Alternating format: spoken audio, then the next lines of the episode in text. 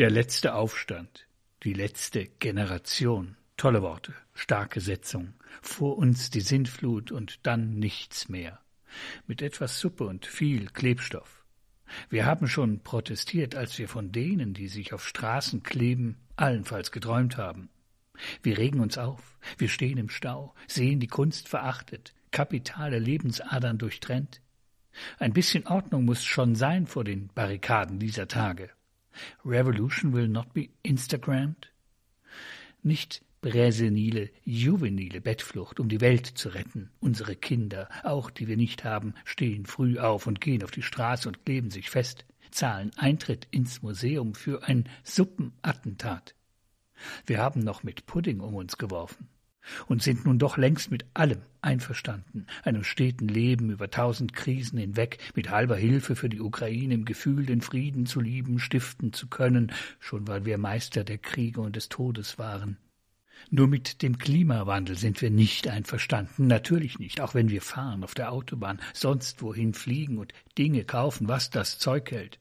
Und jetzt lesen uns die Kinder, Kindeskinder, Klimaaktivisten, Besserwisser Abend für Abend die Leviten in den Nachrichten bei Ilner Will.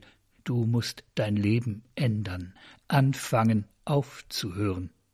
Es ist nicht fünf vor zwölf, sondern zwölf, nein, zwölf vorbei. Gletscher schmelzen, Arten sterben und wir sind da. Mika White, einst Mitbegründer von Occupy Wall Street, ist skeptisch, was die Methoden von einst angeht. Die Zukunft der Rebellion heißt sein Buch. Wir warten auf euch, schreibt er da. Wir bereiten uns darauf vor, dass euer Erscheinen uns wie ein Blitzschlag treffen wird.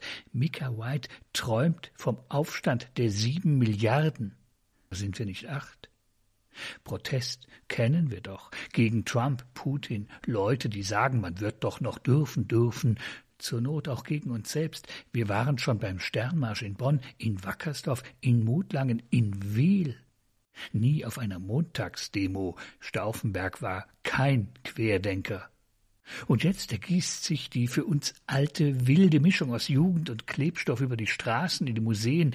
Ist es Kunst? Ist es Kunstraub, Ehrerbietung oder Vandalismus, Gemeinheit oder Gemeinheit? Da wären doch noch andere bunte und vielfältige Formen des Protests, sagt Claudia Roth, unsere Top-Kunstfrau. Wie schreibt Greta in ihrem großen Klimabuch?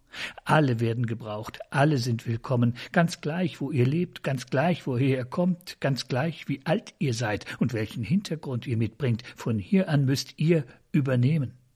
Und jetzt alle, Immerhin gehen wir auf die Straße, und sei es, um ins Museum zu gehen, und sei es nur, um zu sehen, lächelt Mona Lisa noch? Was ich mich frage, könnte die Kunst uns Menschen überleben?